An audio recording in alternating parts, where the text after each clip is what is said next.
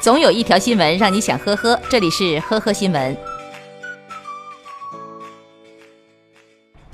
近日，江苏徐州的一名女子在一家商场内偷了件标价万元的貂皮大衣，可是回到家以后，她不知道怎么扣扣子，于是回到商场准备咨询营业员，结果被抓了个正着。吴丽是浙江台州的一个农村女子，四十多岁了，仍未出嫁。早在二十年前，他因为单身被嫌丢脸，被家里人赶出门，除了过年，基本上不回家。今年春节回家，吴丽仍难逃催婚大阵。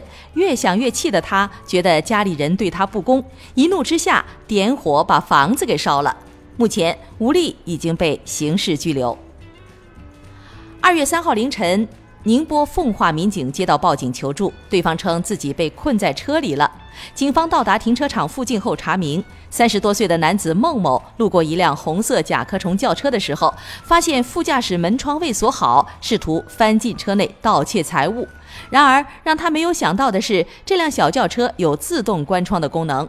不知情的孟某在准备盗窃的时候，左手被车窗卡住，脸还紧紧地贴在了窗玻璃上，样子十分的狼狈。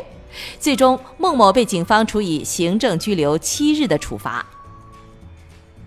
二月六号，江西宜春的两拨人在拜年路上因让车的问题起纠纷，当事人小陈打了对方两下后，才发现原来他们是去同一家拜年的亲戚，真的是大水冲了龙王庙了。